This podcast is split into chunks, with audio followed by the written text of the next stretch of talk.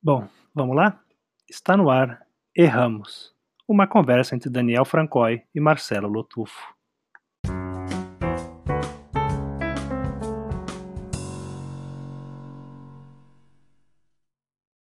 Bom, olá, estamos aqui começando mais um Erramos, né? Mais um episódio e, como de praxe, a gente sempre reserva esse primeiro bloco para fazer algum comentário que chegou até a gente, de ouvintes que entraram em contato com a gente. E é, a gente recebeu um, uma, um e-mail bem interessante essa semana, né, Marcelo? Que a pessoa falou que as nossas vozes são idênticas, que ela ouviu o podcast pela primeira vez, esse ouvinte, e que não sabia quem era eu, quem era você, porque dava para confundir as vozes, cara. Confesso que foi algo que eu nunca imaginei que fosse eu perceber, porque para mim a gente é bem diferente, né, Marcelo? Não, eu também me acho bem diferente de você. não, mas eu, outra coisa, mas isso já me falaram, não me falaram exatamente isso, né? Mas um colega também que ouviu o podcast, ele disse o seguinte, assim, que era muito legal, assim, a gente, que ele, a gente falando com o nosso sotaque. E eu falei assim, meu Deus, mas o que ele tá falando? Porque você é de, é de Ribeirão Preto, eu sou de São Paulo, de capital, né? E não que eu acho que São Paulo não tem sotaque, São Paulo tem o sotaque da capital, mas Ribeirão Preto não tem o sotaque da capital, tem o sotaque do Ribeirão Preto. Eu fiquei pensando assim, mas como assim a gente tem o mesmo sotaque, eu e Daniel? É, ele, bom, ele achou que eu era do interior. Aí eu não sei, eu fiquei pensando assim, o que, que tinha acontecido? Talvez se o fato de eu ter estudado em Campinas, eu tenha incorporado alguma coisa do R de Campinas, e aí ele achou que era, não sei, um retroflexo, assim, uma coisa fiquei meio confuso, mas talvez seja isso, seja que a gente tem uma voz parecida, ou fala, falamos os dois calmamente, alguma coisa assim que. Eu acho que é mais ou menos isso, Marcelo, porque é interessante, porque é, é, dizem, né, que eu tenho um sotaque bem forte do interior, e eu, eu, eu, ignorava isso, né? Durante vários anos eu ignorei que tinha um sotaque grande, até que eu comecei a conversar com pessoas de outras cidades, e o povo falava, nossa, você tem um sotaque muito, muito carregado.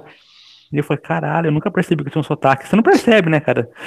E, e eu, eu percebo, o, o, quando, quando eu tô conversando com alguém de outro estado, tá, eu percebo o sotaque. Quando eu converso com você, eu não percebo nenhum sotaque em você. Eu acho que eu, você não tem sotaque nenhum. Então, Exato. talvez. Eu falo português da Rede Globo. Então, eu, eu, pode ser o contrário, pode ser que eu não perceba o sotaque, porque você tem o, o mesmo sotaque que eu. Então a gente não, não percebe, não tem essa estranheza, né? A verdade é que, assim, eu acho que o português. É universal de podcasts é o carioca. E por isso que eles estranham, eles veem que a gente não está falando com sotaque carioca, e aí eles acham que assim, ah, tem sotaque do interior do Brasil, porque não é Rio de Janeiro, é interior do Brasil. Então é isso, deve ser isso. Essa é a minha teoria. Que eu sou. Porque os outros podcasts que eu tentei escutar, assim, quando eu estava pensando em fazer podcast, todos tinham sotaque carioca. Eu não percebi isso, mas eu fiquei tão intrigado com essa, esse comentário que eu até tive uma quase uma ideia meio maluca, uma ideia meio vanguardista de fazer um mais um episódio só com áudio WhatsApp de novo, em que eu me dirigia a você como se você fosse Daniel, você me dirigia a mim como se fosse o Marcelo, só pra bugar a audiência, cara. É, bom, agora você contou a ideia, não dá pra gente fazer mais, já vão estar preparados aí pra pegadinha do WhatsApp. Mas bom, quem sabe daqui a um tempo, depois o pessoal esquecer, a gente usa a ideia. É, não. Torcer. Mas acho que não, que nossos ouvintes têm boa memória, Marcelo. Mas enfim. Fica a ideia aí, cara. Fica a ideia. Ou vai ver que eu sabe. Não, sabe o que pode ser? Uma outra teoria que eu tenho é o seguinte: a gente comprou o mesmo microfone. Vai ver que é isso. É o microfone que é igual, e aí sai parecida a voz. É Exatamente, né? Também. Aí a gente é gêmeo de microfone. Quando eu comprei um microfone, eu mandei a foto pro Marcelo, mas ele comprou igual. Então a, a, qualidade ruim não é por acaso, né? Ela é buscada, é, é, é tudo coerente, né, Marcelo? Isso, há uma homogeneidade de intenção aqui que é isso, é isso que nos aproxima. Mas bom, bora ler uns poemas, Daniel? Vamos lá, Marcelo. Vamos começar a ler uns poemas aí, cara. Quem começa aí? Quer começar você hoje? Comecei falando? Uai, pode ser. É, eu, enfim, porque a vida anda muito corrida, né? Então eu vou usar mais uma muleta que são poemas de livros que eu editei. Que não é bem uma muleta porque eu edit, se eu editei o livro é porque eu gosto bastante da poesia também, né? Mas eu pensei em ler um poema da Patrícia Cavalli, né, traduzido pela Cláudia Alves, que é um é um livro que a gente acabou de publicar, mas é uma, uma a grande poeta assim italiana viva, né? É uma poeta muito interessante. E é do primeiro livro dela, que acho que é de 70 e 75, por aí. Mas enfim, é um poema, não tem título. E é assim o poema. Ah, o livro chama Meus Poemas Não Mudarão o Mundo. E o poema é esse aqui, ó. E quem ainda poderá dizer que não tenho coragem, que não ando com os outros e que não me apaixono? Fiquei numa fila por quase meia hora hoje no correio, percorri toda a fila passo a passo, farejei odores atrozes de machos, de velhos e também de mulheres. Senti mãos tocarem minha bunda, empurrarem meu quadril, reconheci a náusea e a deixei lá, onde estava. Meu corpo se encheu de suor, beirei uma pneumonia. Não se trata de amor por mim, mas de horror pelos outros, onde eu me reconheço. É, é um belo poema, né, Marcelo? Eu confesso que eu, eu não, ainda não li esse livro que você, que você vai lançar ainda. E eu não conhecia a Patrícia Cavalli, eu conheci através de você, na verdade. E é bem bonito esse poema, né? Não, eu gosto bastante. Ela tem uma poesia, assim, que é, é muito ligada ao cotidiano e a coisas do dia a dia, assim, né? De uma vida também na rua, que se passa muito, assim, de sair, andar pelas calçadas, tudo. E, mas é de, essa, de uma perspectiva é, feminina, né? Sim. E, e, mas que, que tem sempre um, assim, umas coisas que parecem muito simples, mas tem sempre um, um outro, uma outra camada, digamos assim, né? Acho que essa parece só um poema né, engajado, digamos assim, que ela vai contra um vai só expor um, uma causa, assim, né, de uma moça que está na fila e tem esse incômodo com os outros e tal, mas no fim tem isso, na verdade, o incômodo não é só isso, né, mas é o incômodo também de uma, uma estranheza de se reconhecer nos outros, né, é, uma coisa que te deixa, assim, meio, a, a banalidade do outro também é a sua banalidade, por exemplo, né, uma coisa assim que você, você questionar a sua própria excepcionalidade, né, isso é uma coisa que acho que a os poetas perspicazes estão, estão sempre lidando com isso também, né? De, de essa coisa de encontrar algo comum é, na gente mesmo, né? Não, exatamente. É aquela voz poética que não se coloca no lugar de exceção, né? E que se identifica no, no cotem de banal, no cotem de mesquinho e de. No limite do outro é seu limite também, né? Então. E aí um sentido de deslocamento é, em relação a, a uma ideia maior de si mesmo, né, cara? Você tá lá no limite, vivendo no limite, vivendo a vida comezinha, como, como se diz, cara. Não, isso. Acho que é, é isso, assim. É, é, um livro muito interessante. Esse tem os poemas. Tem vários poemas curtinhos e alguns poemas maiores, assim. E o livro vai sempre girando em torno dos mesmos temas, então ele, os temas vão crescendo, né? Uma coisa que, lendo um poema só, às vezes você não, não fica claro, assim, mas os temas vão se acumulando, assim. Uma coisa que eu gosto também de, de um poeta que tem um projeto que vai, ser, vai, vai crescendo e vai acumulando, assim, né? Não é que é uma pessoa que só escreve poemas, mas o, livro todo faz parte de um projeto, né? De uma poesia que está buscando ó, entender algumas questões, assim. Isso sempre me, me agrada muito. Não, não. E... Mas é isso. Mas e você? O que, que você trouxe para ler? Olha, eu também tive uma semana um pouco corrida, um pouco com, confusa e também então eu tenho me voltado nos últimos episódios a eh, poemas que eu li desde muito jovem, assim, que estão entre meus favoritos. E eu vou ler um poema do, do Álvaro, Álvaro de Campos, né? Um heterônimo do Fernando Pessoa, que é um do, dos poemas dele que eu mais gosto, chama Soneto Já Antigo. E eu vou ler aqui. Soneto Já Antigo. Olha, Daisy, quando eu morrer, tu has de dizer aos meus amigos aí de Londres, embora não o sintas, que tu escondes a grande dor da minha morte. Irás de Londres para York, onde nasceste, dizes, que eu nada que tu digas acredito, contar aquele pobre rapazito que me deu tantas horas tão felizes, embora não saibas, que morri. Mesmo ele, a quem eu tanto julguei amar, nada se importará. Depois vai dar notícia a essa estranha Cecily, que acreditava que eu seria grande, Raios partam a vida e quem lá ande. Esse é o poema, Marcelo, do Álvaro de Campos. É um poema bem famoso, inclusive. E eu gosto muito desse poema, cara. Eu acho que ele tem uma ironia, um, um cinismo muito, muito afiado, assim. Um... esse modo de você. Eu gosto muito de poemas que parecem ser como epitáfios, que soam como despedidas, assim. Eu acho muito legal esse final. Raios partam a vida quem lá anda. Eu sempre quis sair de uma situação falando isso, cara. É, curioso, né? Porque ele, é, por um lado, o poeta pede, digamos assim, né? Pra, pra dizer tudo isso, mas ao mesmo tempo manda todo mundo, né? Quer dizer, que se. No fim não importa, quero que se danem. Exatamente. Mas só o fato é. de você se dar o trabalho de mandar essa mensagem já, já, já demonstra assim, uma, uma preocupação, né? É curioso. É curioso e, e traz uma ideia de, de, de desalento, né?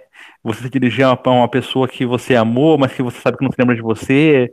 Você dirigir a uma pessoa que achava que você seria grande coisa na vida, mas que você não se tornou. Então ele tem essa crueza, a poesia dele, e no final conclui que dane-se tudo e raios partam a vida, Marcelo. Verdade, não, tem uma curva, né? Uma, uma mudança de atitude, assim, a compreensão. Interessante, interessante essa abordagem. E...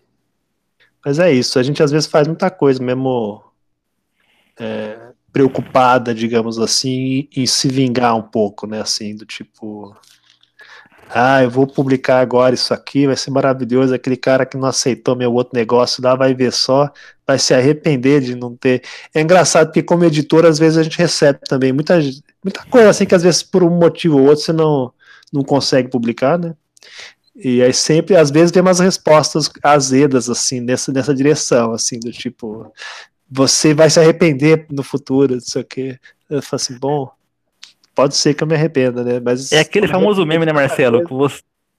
Aquele famoso meme, você não me quis assim, então não venha me querer quando eu estiver assim, né?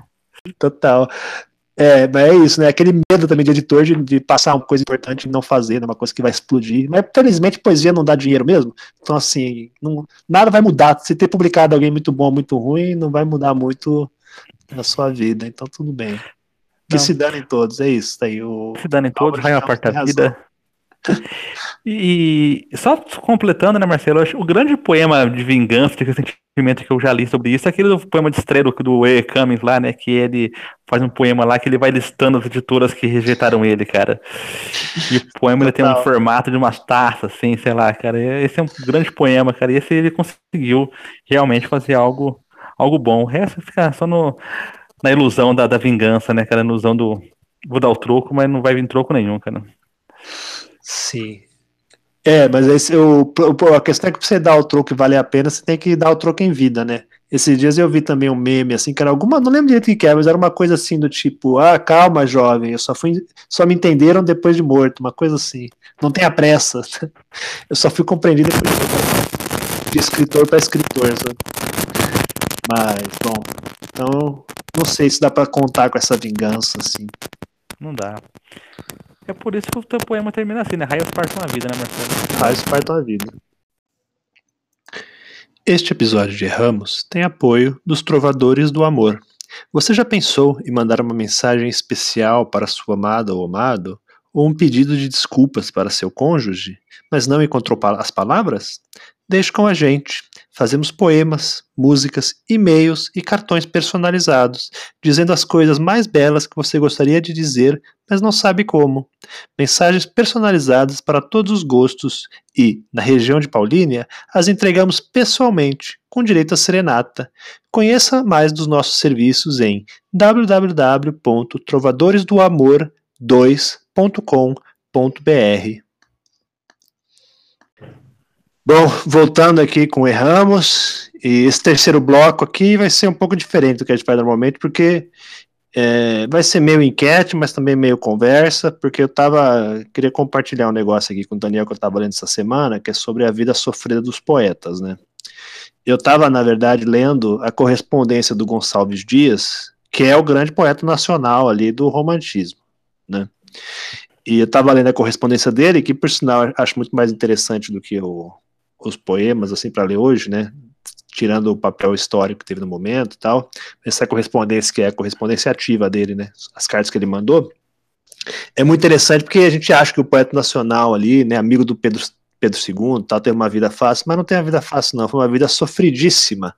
É uma coisa assim é, que merecia um filme bem dramático, assim, esse, essa vida dele. Quer dizer, ele é, no começo, até que ele tá indo bem, assim, nas cartas, ele comenta que é vida de poeta, ele tá fazendo sucesso com as moças nos salões, as moças perguntam para ele, ai, ah, você escreve Gonçalves Dias, faz um poema sobre mim, tem uma coisa meio assim, né, marota ali do jovem Gonçalves Dias, ele tá em Portugal ainda, acho até, e depois ele até faz esses poemas, né, que saudades eu tenho da minha terra, não sei o que lá, mas ele comenta depois que, o, na verdade, ele estava lá em Portugal, mas foi a melhor época da vida dele, foi essa em Portugal, lá, jovem chavequeiro.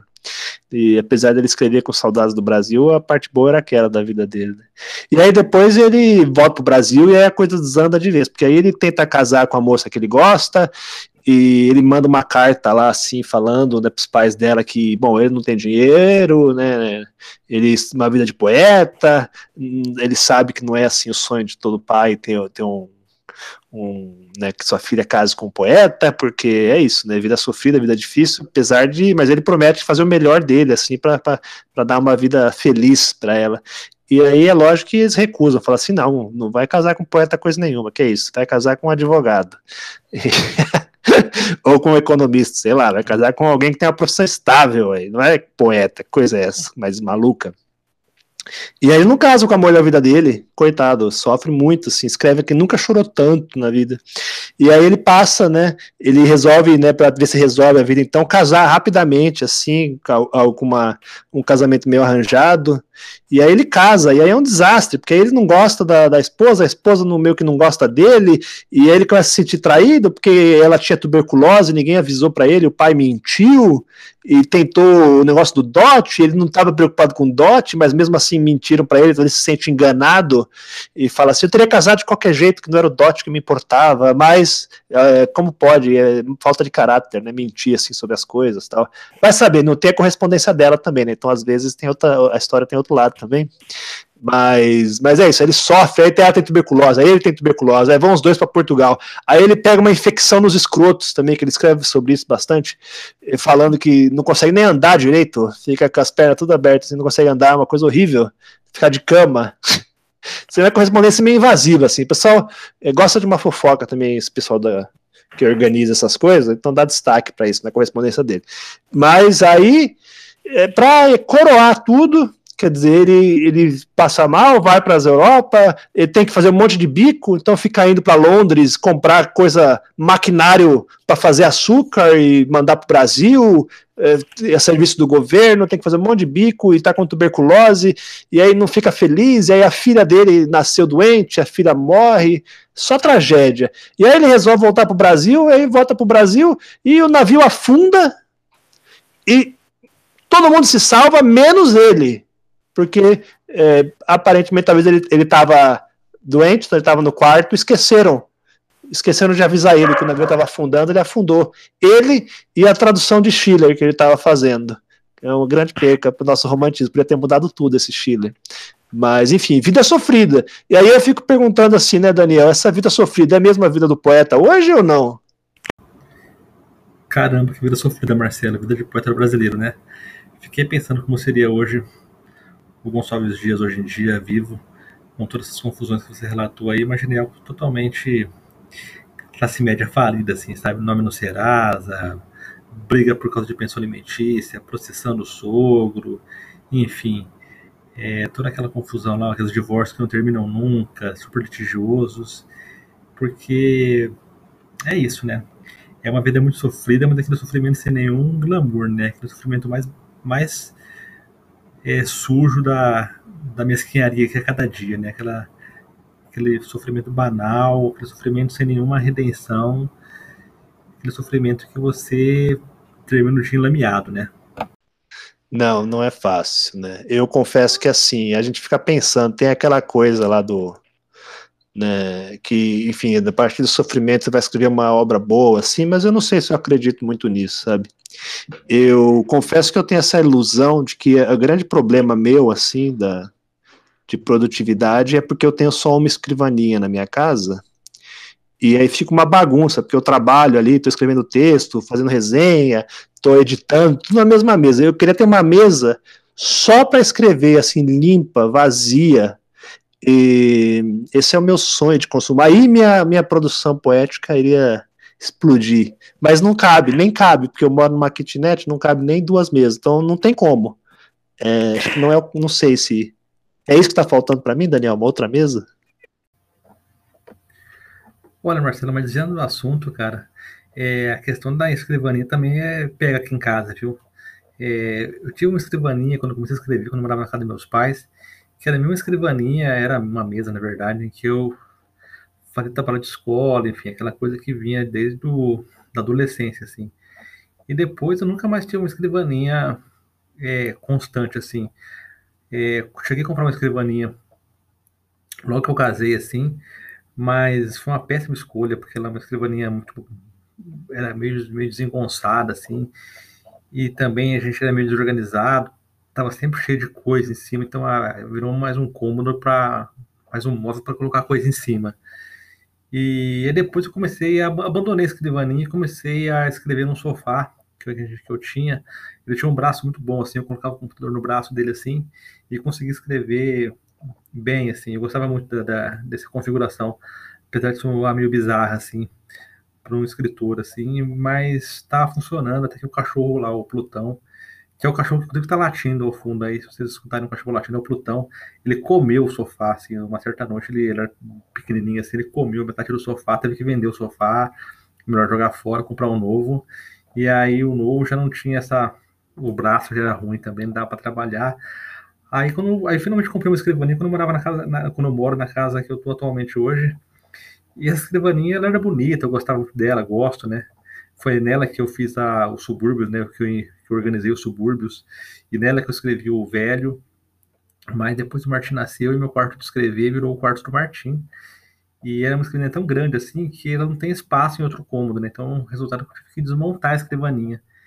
E a gente fica sempre pensando, né, num contexto em que a, a produção poética, a produção literária vai, vai deslanchar, né? Um contexto financeiro, um contexto pessoal, um contexto afetivo, um contexto político, assim. Não, se fosse assim, eu escreveria muito bem todos os dias, mas isso raramente acontece, né? Mais uma essas utopias que a gente persegue sem nunca alcançar. Total, total.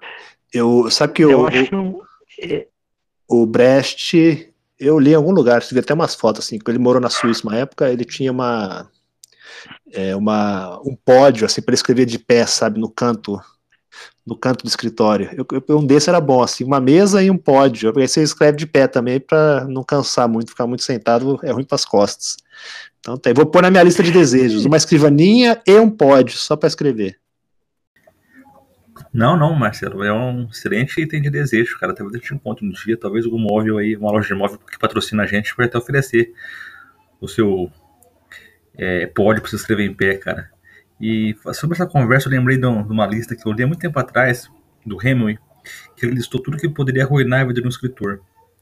E ele apresenta itens opostos, assim, em alguns, em alguns momentos, assim, tipo assim, pode arruinar a vida do escritor. Muito dinheiro, pouco dinheiro, é, muita bebida, pouca bebida, assim. E eu pensei em apresentar alguns desses tópicos, assim, pra gente discutir sobre isso como se fosse uma espécie de enquete, assim. O que, que você acha, cara? Não, bora, vamos jogar pros ouvintes aí e saber o que eles acham. É, como é que são aí as, então, os pares? Você... São, são poucas coisas, né? Tipo assim, o que é melhor para o escritor? É muito dinheiro ou pouco dinheiro, cara? É, né, essa aí é difícil, né? Mas assim, eu, eu sou crente de que melhor é sofrer menos sempre. Então eu vou com mais, melhor que mais do que menos.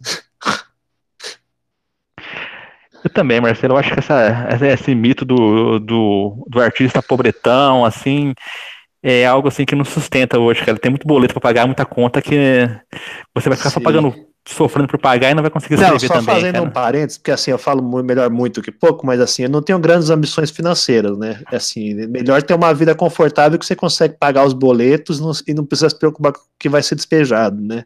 Então esse já, o muito já é esse hoje em dia. Exatamente. E o que, você acha que seria melhor também para um poeta? O que, que ajuda mais um poeta?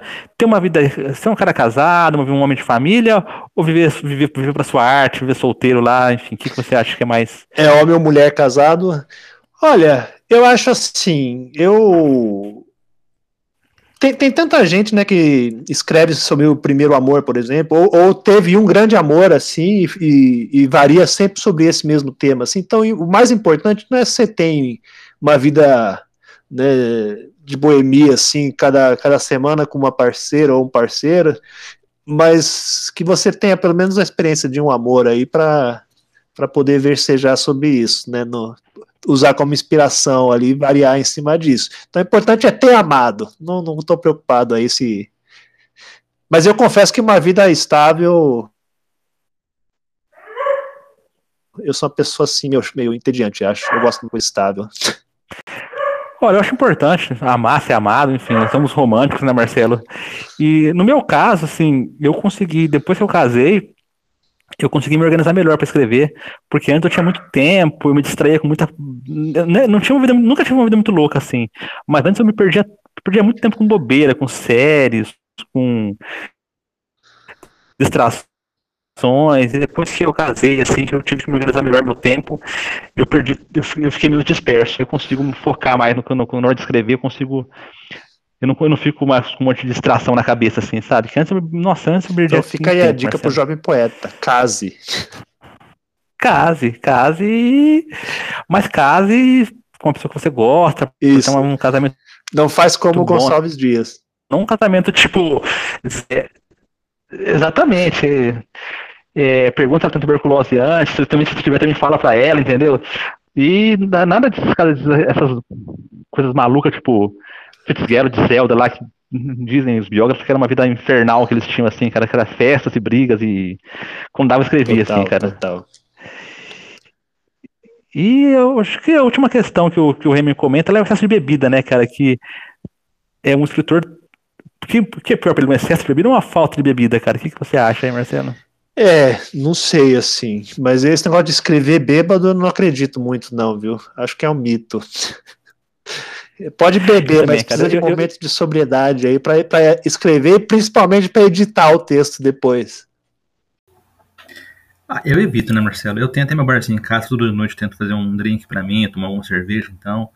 Mas é muito raro, na verdade, eu evito ao máximo escrever sobre influência alcoólica, porque eu sei que a chance de fazer uma bobeira é muito grande, cara.